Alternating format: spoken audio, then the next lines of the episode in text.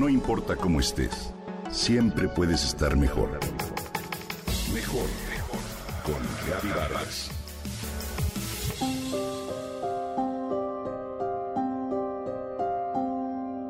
Se me hizo un nudo en la garganta.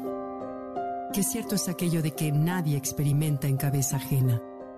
Solo cuando atraviesas por determinadas situaciones eres capaz de comprender a otros que ya las vivieron o las viven.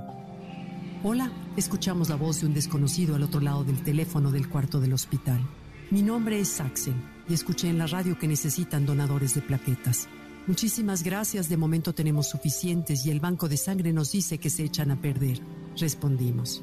Solo quiero decirles que yo entiendo lo que es estar en su situación. Mi hermano estuvo muy grave y se salvó gracias a los voluntarios que donaron plaquetas. Eso lo sacó adelante y es algo que nunca voy a olvidar. Así que cuentan conmigo para donar en el momento en que lo necesiten y tengo amigos que estarían felices de hacerlo también. Les dejo mi celular.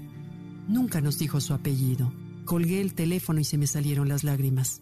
¿Cómo hay gente buena? ¿Cuántas veces escuché en la radio el llamado a donar sangre? Pero siempre lo desoí con soberbia, indiferencia y un egoísmo tal que hoy me avergüenzo. La reacción inmediata, desinteresada y generosa de muchísimas personas ha sido como el atropello de un camión cósmico, un despertar para ver que no todo mundo es tan egoísta y collón como quien esto narra. Al banco de sangre llegaron familia, amigos cercanos y lejanos, compañeros de trabajo, amigos de los amigos, lo cual nunca esperamos. Y la afluencia fue tal que el banco se saturó. Pero lo que nos dejó en verdad perplejos fue que llegaron personas totalmente desconocidas. No podía creer tanta bondad.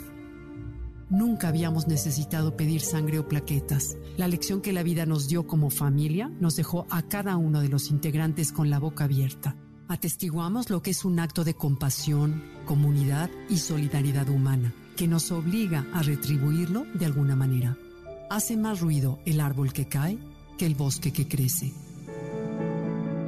Sumergidos en las noticias dolorosas y en las diferencias políticas, los mexicanos hemos olvidado que sí, que sí hay mucha, muchísima gente buena que conforma la mayoría de nuestro país.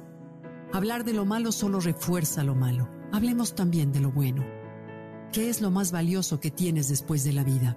Tu salud y tu tiempo, ¿cierto? Pues en esos casos, como este, lo que donas es exactamente eso, tu tiempo y salud. Y si además no conoces a la persona que la necesita, el hecho se convierte en un acto heroico.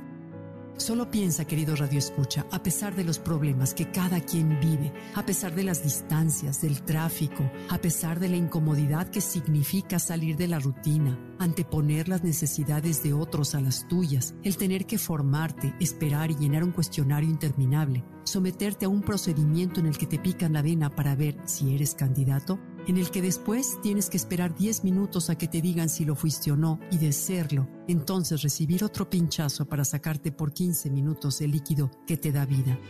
O bien, tomar una hora y media de tu tiempo en caso de que dones plaquetas. Es algo a lo que no se le puede asignar ningún precio. La sangre no se puede vender ni comprar. No se puede almacenar por mucho tiempo ni producir de manera sintética. Entonces no hay joya, objeto material que se le pueda comparar. Donar vida es simplemente el mejor regalo que puedes dar. La edad me impide ahora donar sangre, mas la gratitud que a toda la familia nos queda en el corazón hará que de alguna manera retribuyamos este acto de infinita generosidad. Donemos sangre.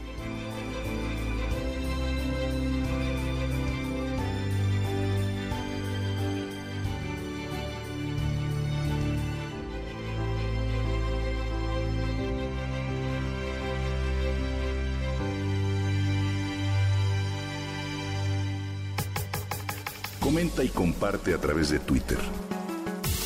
No importa cómo estés, siempre puedes estar mejor. Mejor, mejor, mejor. Con Gaby Vargas.